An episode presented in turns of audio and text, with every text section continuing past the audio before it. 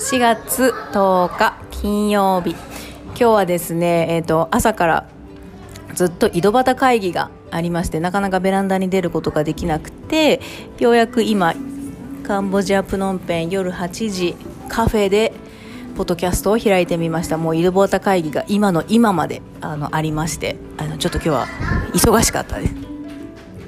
それでそこであのちょっと話になったのがえ、ー、と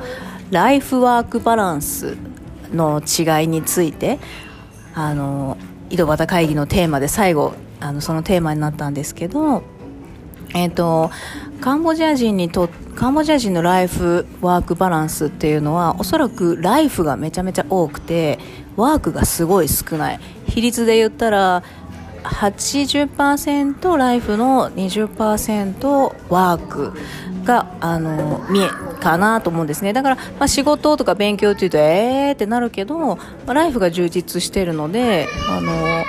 お客さんとか子供たちにも嫌な顔せず接客してくれるっていうのがありますね。で私も日本にいる時はそのライフワークバランスを